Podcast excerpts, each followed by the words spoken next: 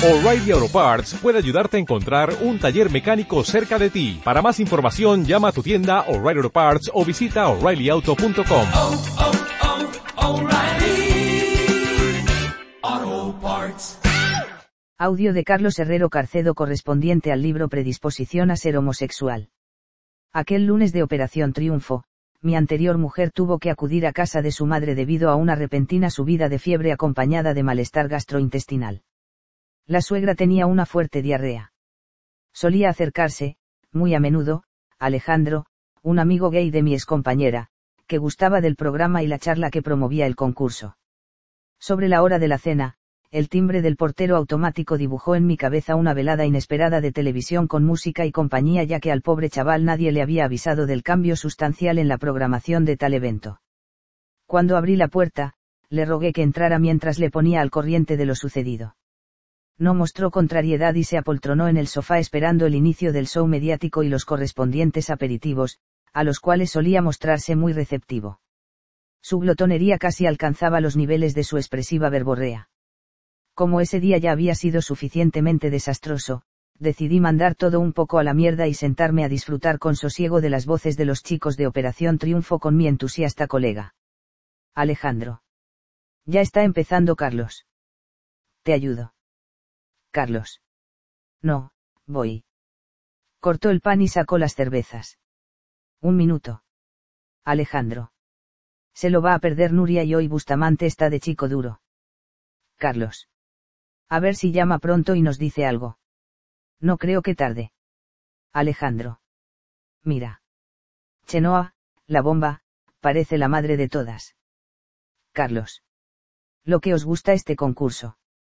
Estáis esperando a que pase el fin de semana para engancharos durante más de tres horas. Reconozco que cantan bien pero con tantos entresijos te secuestran hasta la una de la madrugada. Alejandro. Tú porque eres muy hombre. Díselo a Nuria, que aun si durara más, se quedaría hasta el final. Y yo lo mismo, me encantan todos y no me importa pasar luego sueño. Qué gozada. Carlos. Conmigo no contéis, estoy molido. A la hora de siempre me marcho a la cama. Bueno, si viene para entonces. Es bastante raro que no haya telefoneado, debe haberse complicado el asunto. Alejandro. Lo estará viendo en casa de su madre mientras le prepara la manzanilla y la otra está en el baño. Carlos. Seguramente, espere a que se duerma tranquila. Alejandro. Y en el descanso de la publicidad aprovechará para venir corriendo y no perderse detalle. Menos mal que vive muy cerca de aquí. Tres calles y una subida. Bueno, para Nuria, un maratón. Carlos. Sí, es verdad. Menos mal que me he librado de hacer de chofer y espectador paciente del cuadro diarreico. Nuria llamó al poco. Había avisado al médico y su hermana ya estaba en camino para sustituirla y pasar la noche con la enferma. Pensaba que no iba a regresar antes de las doce por lo que tras las nuevas noticias me acerqué al salón, un poco decepcionado, para comunicarlas y continuar con el musical. Las canciones, las envidiables voces y las viandas y cervezas fueron cayendo una tras otra. En el descanso principal, Alejandro, cerró la televisión y me preguntó directamente. Alejandro. ¿Por qué soy el único homosexual de mi familia? Carlos. Madre mía. Dicho así es muy difícil responderte, Alejandro. Alejandro. Tengo dos hermanos mayores con hijos, vivo con mis padres y no me gustan las mujeres. Me gustaría conocer tu opinión. Carlos. Está bien. Es una cascada de factores, en diversas etapas de la vida, que predisponen a la orientación sexual hacia el mismo sexo. Alejandro. Cascada, curiosa palabra. La empleamos bastante pero no precisamente en la forma verbal. ¿A quién se le habrá ocurrido? Carlos. Todo empieza con la predisposición innata a la orientación homosexual. Predisposición en distintos grados que no significa determinación. Se facilita una ruta, con diversos caminos de mayor o menor complicación, sin que esto suponga que se llegue a definir con claridad la preferencia por las personas de tu mismo sexo. Alejandro. Recuerda, por favor, soy de letras y no me has dicho todavía nada. Carlos. Cada persona tiene una distinta maduración sexual de su cerebro, conformada durante el periodo prenatal. Existe un gen en el cromosoma X, llamado gen del receptor de andrógenos, que posee dos variantes genéticas. Una variante presenta alta eficacia en la unión de la hormona testosterona al receptor de andrógenos y la otra tiene mucha menos efectividad. Dependiendo de la mayor o menor afinidad por la testosterona que se herede en el genoma se inducirá una diferente probabilidad de orientación homosexual. Alejandro. Si se hereda la variante que promueve que se una poca testosterona al receptor de andrógenos sales homosexual. Carlos. Una mayor o menor sensibilidad a la testosterona no determina que te gusten las personas de tu mismo sexo. Hacen falta muchos más factores. Por ejemplo, ciertas modificaciones en la expresión de genes implicados en el metabolismo de las hormonas sexuales pueden establecer diferentes grados de intensidad en cada una de las variantes genéticas relacionadas con la eficacia de la adhesión de la testosterona al receptor de andrógenos. Alejandro. Una segunda variable se suma a la primera para modular el nivel de superhombre o supergay establecido inicialmente. Carlos. Son las marcas epigenéticas. Alejandro. ¿Y qué hacen estas curiosas marcas? Carlos. Se encargan de establecer modificaciones bioquímicas en el genoma, no asociadas con variaciones en la secuencia del ADN. Son grupos metilo y acetilo incorporados en el ADN y en las histonas que dificultan que los genes se expresen, es decir, codifiquen proteínas imprescindibles para el funcionamiento del organismo. En el caso de la orientación sexual, discriminan la maduración sexual del cerebro. Alejandro. La biología predispone, pero no determina. Carlos. Correcto. Además, las marcas epigenéticas propias de cada sexo, responsables de que no se feminicen los fetos macho ni se masculinicen los fetos hembra, se suelen borrar en la descendencia. A veces, sucede que se transmiten estas marcas epigenéticas propias de un sexo al sexo opuesto. De esta forma, del padre a la hija, reduciendo la feminización y de la madre al hijo, disminuyendo la masculinización, con independencia de la variante heredada relativa a la eficacia de unión de la testosterona al receptor de andrógenos. Alejandro. Se transmiten las marcas epigenéticas, sexualmente antagónicas, que debieron ser anuladas a quien no se debe. Carlos. Para añadir mayor variabilidad, el cerebro suele ser muy plástico en la infancia y pubertad ya que funciona a golpe de hormonas. Las experiencias, vivencias, obsesiones y decisiones acumuladas durante estas etapas críticas de la maduración del cerebro pueden intensificar o disminuir la predisposición a ser homosexual. Este conjunto de estímulos cognitivos, debidamente reforzados, son tan importantes como las premisas anteriores y conforman la predisposición adquirida. Alejandro. Ni se nace homosexual por genética o epigenética ni se hace uno gay por elección. Es, como has dicho antes, una cascada. Carlos.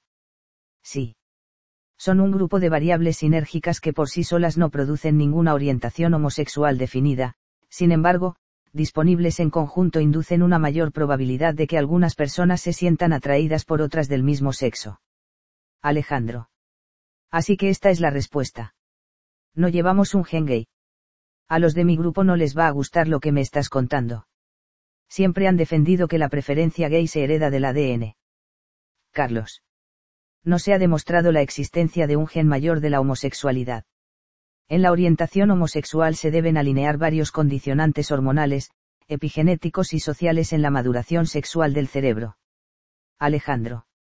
Creo que ya lo he cogido pero podríamos repasarlo todo con más detenimiento para que pueda quedar bien contándolo. Carlos. Claro. Y los chicos de Operación Triunfo. Te vas a perder lo mejor. Alejandro. Lo estoy grabando.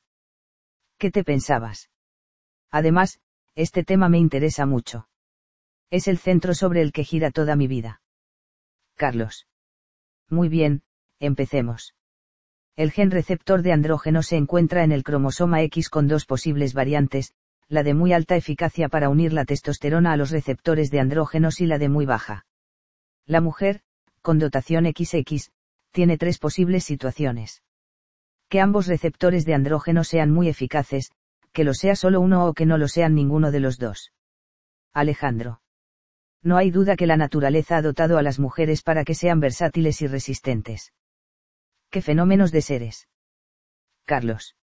La maduración sexual del cerebro femenino no es dependiente de testosterona por lo que únicamente en el caso de que ambos receptores tengan alta eficacia de unión de la testosterona o elevada sensibilidad a los andrógenos se desarrollará cierta masculinización del cerebro sexual femenino. Esta es la causa por la que hay menos lesbianas, su homosexualidad es más flexible y una buena parte se conviertan en bisexuales sin más. Alejandro. Alucinante. Lo que he dicho antes. Las chicas son unas privilegiadas. Carlos. Por contra, el hombre XY, recibe una única copia de esa variante aportada por el cromosoma X de la madre. En caso de ser la de menor eficacia de unión de la testosterona al receptor de andrógenos o la de menor sensibilidad a los andrógenos, y dado que la maduración sexual de su cerebro sí necesita de los niveles adecuados de testosterona, se establecería la predisposición innata a la orientación homosexual. Por este motivo encontramos mayor homosexualidad entre los hombres que entre las mujeres, siendo la orientación homosexual masculina más definida y constante durante las distintas épocas de la vida. Alejandro. Aunque la predisposición no signifique nada, los chicos pasamos un verdadero calvario hasta la pubertad. Carlos. Exactamente. Y la lucha más importante se produce cuando el feto masculino comienza a diferenciarse sexualmente a partir de la semana 8 después de la concepción. En ese periodo, el desarrollo del testículo se inicia gracias a la expresión del factor determinante testicular codificado por el gen SRY, aunque cada vez se conocen más genes involucrados en la determinación del testículo. La función testicular estaría controlada por el eje hipotálamo-hipófisis testicular, siendo las hormonas segregadas en el hipotálamo las responsables de estimular la liberación de las hormonas hipofisarias encargadas de la biosíntesis de testosterona en las células Leydig del testículo la existencia de suficiente testosterona producida por los testículos en esa etapa del embrión resulta imprescindible para la diferenciación sexual de los genitales y la maduración sexual masculina del cerebro. Alejandro. El sexo queda establecido en la fecundación pero por el camino el embrión puede tener problemas y convertirse en ambiguo. Carlos.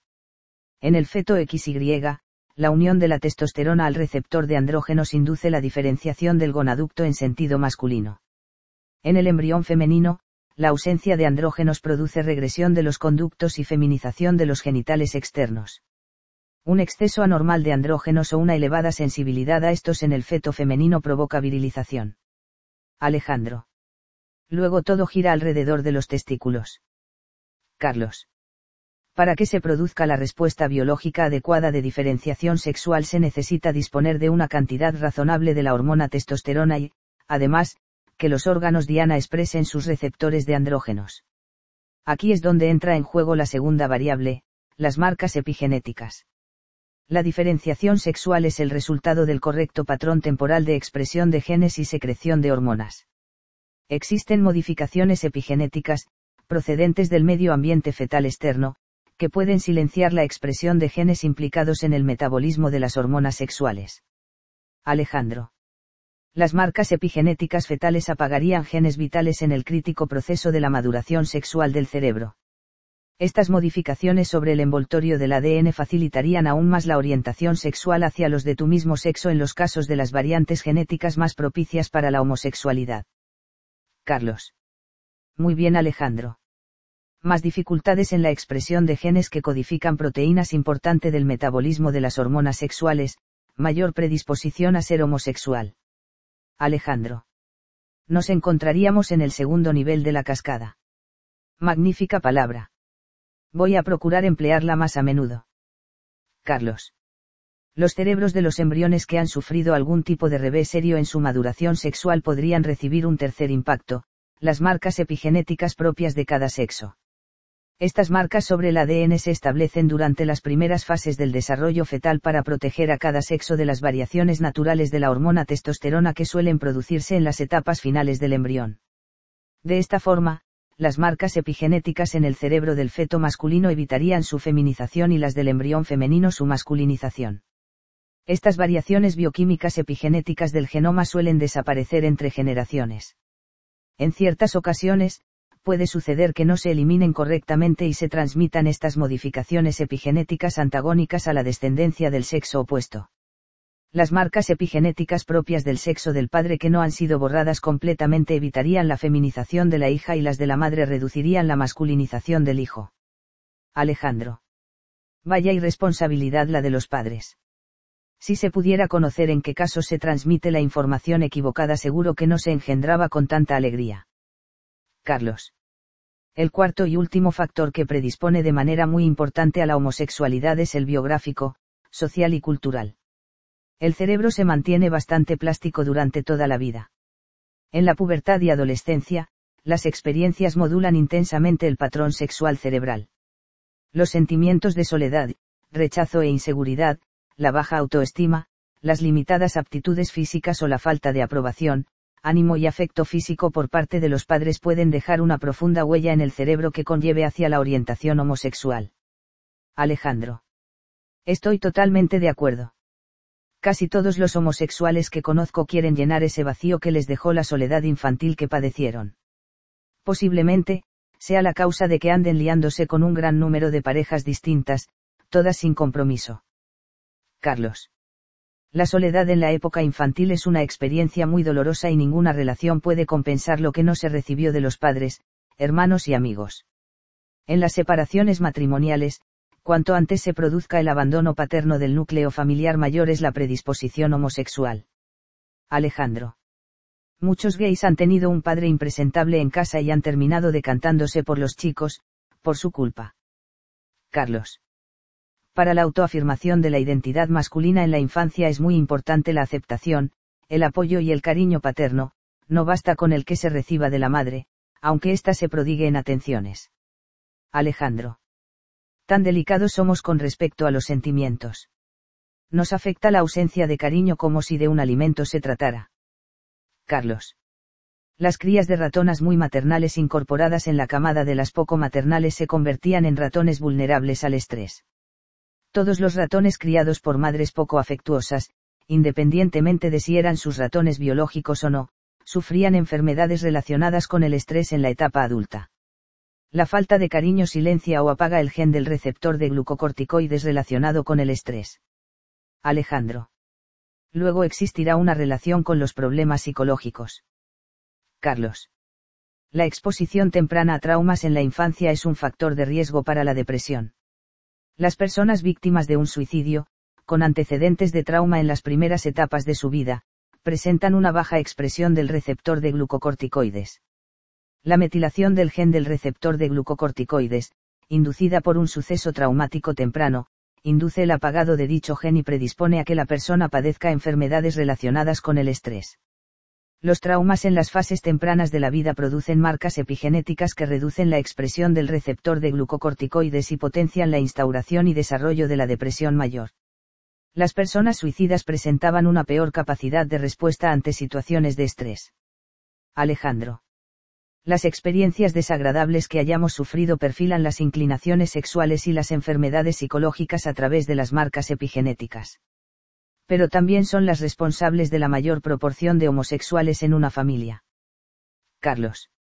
Estudios con gemelos idénticos han demostrado que si uno de los hermanos es homosexual existe una probabilidad del 20% de que el otro lo sea también.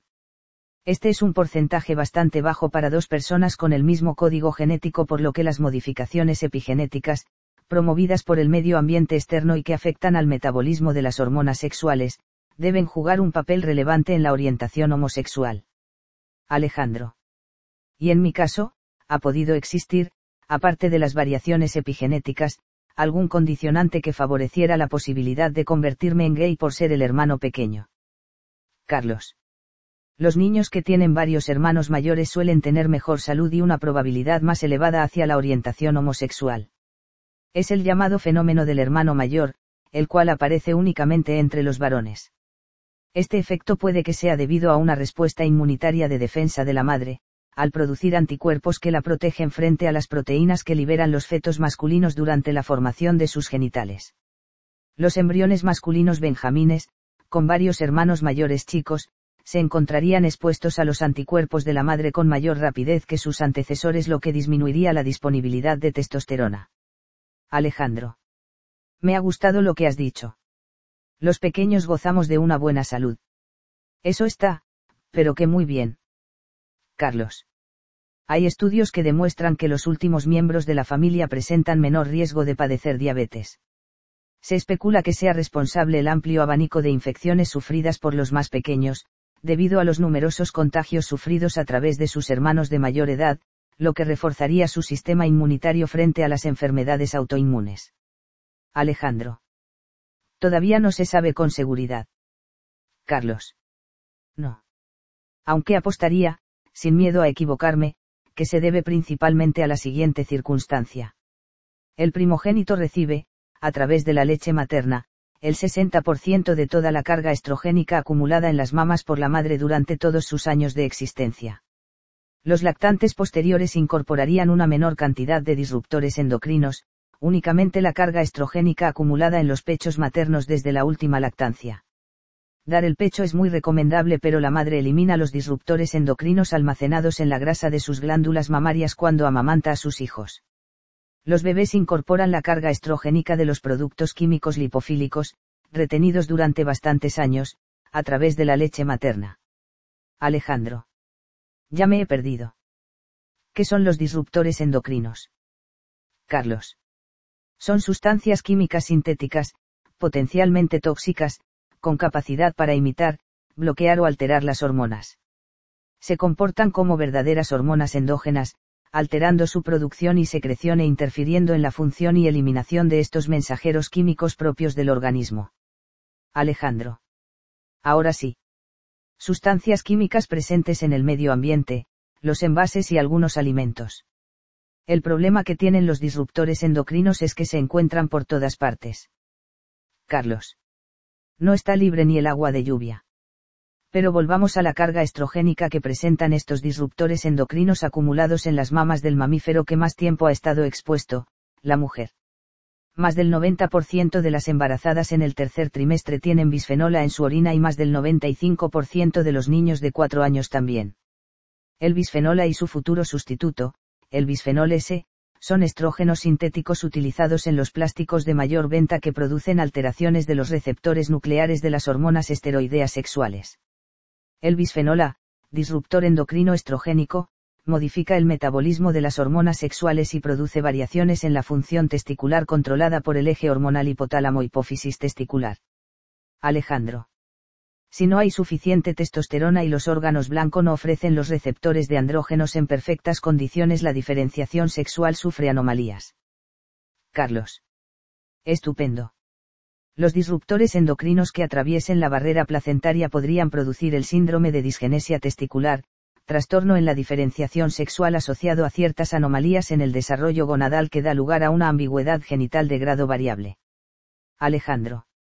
Dejan los órganos sexuales masculinos del feto como si fueran copias erróneas de los programas establecidos. Carlos.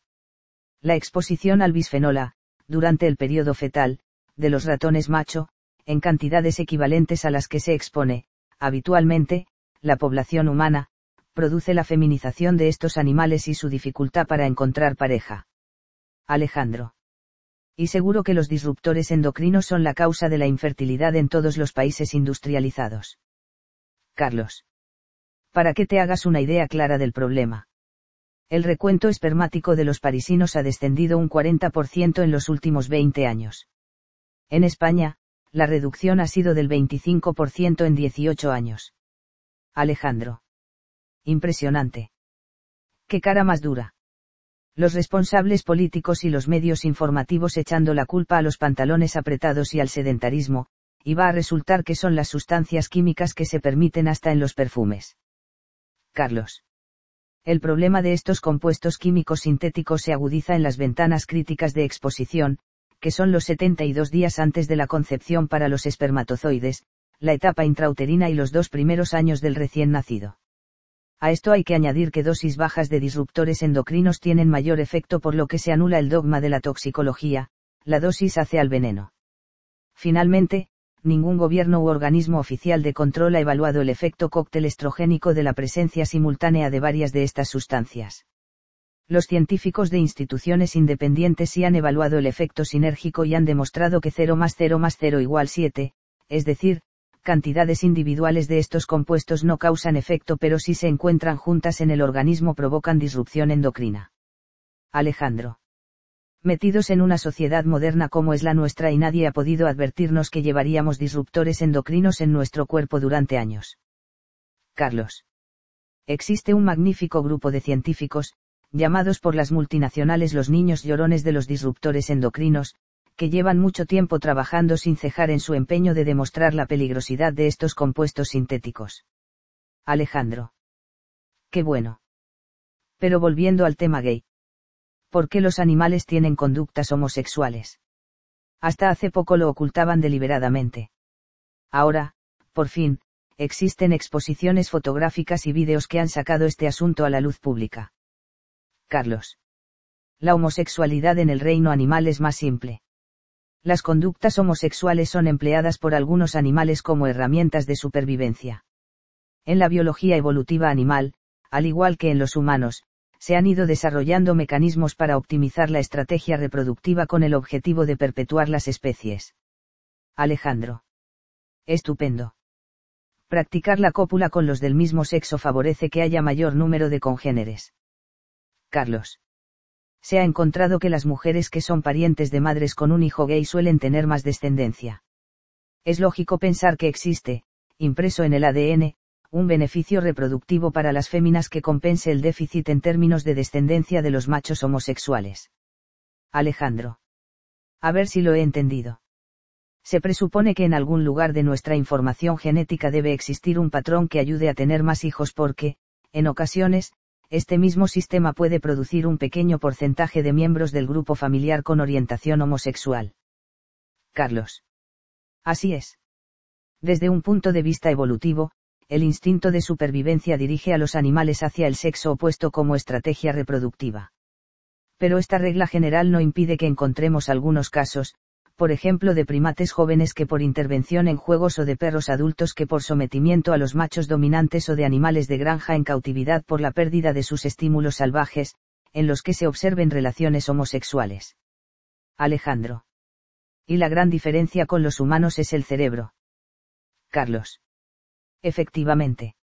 Gracias a la inteligencia podemos decidir libremente y resolver los problemas que plantea la vida. Alejandro. Perfecto, pero hay animales que prefieren parejas del mismo sexo durante mucho tiempo como los cisnes, las cacatúas rosa, los pingüinos y algunos peces. No parece que sea ningún pasatiempo. Carlos. Es verdad. La homosexualidad en la fauna salvaje sigue siendo un misterio. De todas formas, se ha observado que los animales que viven en manadas y cuya existencia depende directamente del medio hostil parecen utilizar las relaciones con los de su mismo sexo para fortalecer lazos sociales, ser aceptados antes y escalar en la jerarquía grupal. Este comportamiento homosexual les permitiría aumentar sus expectativas de vida. Alejandro. Suena lógico. El otro día estuve viendo un vídeo de peces que imitaban a las hembras tratando de copular con los machos más grandes, los preferidos de las hembras. El motivo, según explicaban, era que con esta práctica aumentaban sus posibilidades de apareamiento posterior heterosexual. ¡Qué maravilla! Asimismo, relataban de otros peces que ligaban más con las hembras y mostraban un comportamiento semi-homosexual. Con tal de hacer el amor. Bueno, por cierto, se sabe cuántos gays y lesbianas tiene la sociedad en el año que va a terminar. Carlos. Un 2,5% de la población actual es homosexual y un 3% de los hombres heterosexuales afirman haber sido bisexuales o gays. Alejandro. Qué fuerte. Más heterosexuales es gays que homosexuales. Carlos. Pues no te pierdas el siguiente dato. Un estudio sacó a la luz que el 5% de los hombres y el 8% de las mujeres aseguraban haber tenido, al menos, una relación homosexual en su vida. Alejandro. Jajaja. Ja, ja. Viva el amor libre. Al ataque. Carlos. Ojo, hay que tener en cuenta que para muchos hubo experimentación homosexual sin preferencia por los de su mismo sexo. Con respecto a la libertad de hacer el amor con quien te plazca, sí pero tomando las máximas precauciones. Los especialistas ya han dado la voz de alarma ante el preocupante aumento de infecciones de transmisión sexual entre homosexuales, como SIDA, sífilis, gonorrea, linfogranuloma venéreo, etc., posiblemente por el flujo migratorio y la relajación en el empleo de métodos de protección. Alejandro. ¿Y qué me dices del nuevo planteamiento social introducido como por embudo, el que quiere implantar la ideología de género, la liberación total y la sociedad sin sexos? Carlos. No es conveniente ir en contra de la identidad biológica de cada persona. Tampoco hay que confundir los términos. La identidad sexual son las características biológicas que definen a una persona y la identidad de género son los roles o comportamientos que deben cumplir los ciudadanos, dependiendo de su sexo, siguiendo las pautas marcadas por la sociedad en la que se desarrollen. Una auténtica revolución social sería la que transforma la sociedad, en beneficio de todos sus integrantes, atendiendo y respetando las manifestaciones físicas y psíquicas derivadas de la evolución biológica. Alejandro. Pienso igual pretenden eliminar las diferentes formas de comportamiento que tienen los sexos sin pensar en las preferencias o cualidades de cada individuo. Sería apagar la psicología innata de las personas con el lanzallamas de la ideología de género, es decir, negar la propia naturaleza humana. Carlos. Nuestra identidad sexual, predispuesta por mecanismos genéticos, epigenéticos, sociales y culturales, ha de ser siempre defendida de las imposiciones temporales de la sociedad por cuanto existe una amplia variedad de matices en el comportamiento sexual. Alejandro. Estoy contigo. Ahora que recuerdo, según algunos expertos los hombres tienen el dedo anular más largo que el índice, al revés que las mujeres que es el índice el de mayor longitud. Esto sucede. Carlos. Sí. Se debe a la proporción de la hormona testosterona y de las hormonas sexuales esteroideas, llamadas estrógenos, que disponga el feto durante el primer trimestre del embarazo. Alejandro. Ya veo. Que haya más testosterona que estrógenos hace que les crezca a los niños más el dedo anular. ¿Y cómo han sido capaces de averiguarlo? Les inyectaban algo a los pequeños. Carlos. No, lo hacían, eliminando los receptores de andrógenos o los receptores de estrógenos en las extremidades de los embriones de ratones. Los machos sin receptores de andrógenos nacían con los dedos anulares cortos y a los que se les había silenciado los receptores de estrógenos lo hacían con los dedos anulares largos. En las hembras sucedía lo mismo, sin receptores de andrógenos, dedos anulares cortos y sin receptores de estrógenos, largos. Alejandro. Qué interesante. Entonces, no es la cantidad absoluta de una u otra hormona la que dicta la longitud de los dedos índice o anular, sino la relación que exista entre ambas hormonas sexuales disponible para el feto. Carlos. Eso es. La testosterona en el dedo anular estimula mejor la división celular para formar hueso y cartílago. El proceso del crecimiento celular se encuentra incrementado en el caso de la testosterona, en comparación con el que se produce gracias a los estrógenos u hormonas sexuales femeninas. Los niños que hayan dispuesto de mayores niveles de testosterona tendrán los dedos anulares más largos y unas mejores aptitudes atléticas. Alejandro. Otra vez, las hormonas dirigiendo la biología y el comportamiento de las personas. Carlos. Efectivamente y relacionadas directamente con las habilidades y enfermedades de las personas. La presencia de los disruptores endocrinos con capacidad estrogénica durante la etapa fetal induce el desarrollo de ciertos trastornos neurológicos en el niño y en el adulto. Principalmente, la hiperactividad y déficit de atención, el autismo, la dislexia y el Alzheimer. Alejandro. Antes habías mencionado la relación causa-efecto de un hecho traumático temprano con la depresión a través del silenciamiento del gen del receptor de glucocorticoides. Carlos. Correcto. La presión psicológica resultante de la discriminación y el rechazo puede provocar disminución en la expresión del receptor de glucocorticoides, hiperactividad del eje hipotálamo hipófisis adrenal y modulación del neurodesarrollo cerebral con respuesta inadecuada frente al estrés. Alejandro. De acuerdo. Estoy pensando que los homosexuales pasamos un trauma de niños brutal, de tal modo que a muchos nos conduce irremediablemente a la ansiedad y depresión. Carlos. Sí, sois un 50% más propensos que los heterosexuales. Sé lo que has tenido que pasar en tu época adolescente, pero eso quedó atrás hace tiempo. Alejandro. Ya, es fácil decirlo. Muchos médicos ven nuestro problema en la orientación sexual y no en el trastorno depresivo.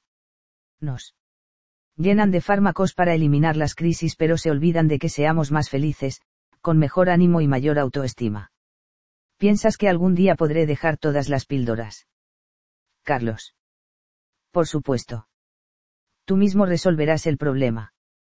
Padres, maestros, amigos y profesionales médicos somos, únicamente, el vehículo de apoyo para tu descubrimiento interior. Alejandro. ¿Y cómo puedo luchar contra la desigualdad y la agresión? Carlos. Empleando tus derechos. Nadie puede humillarte. Reforzando tus convicciones. La homosexualidad no es un pecado y, sobre todo, no es una enfermedad. Alejandro. ¿Qué me aconsejas para conseguir todo lo que propones? Carlos. Elige a la persona que te haga feliz, tienes plena libertad de elección.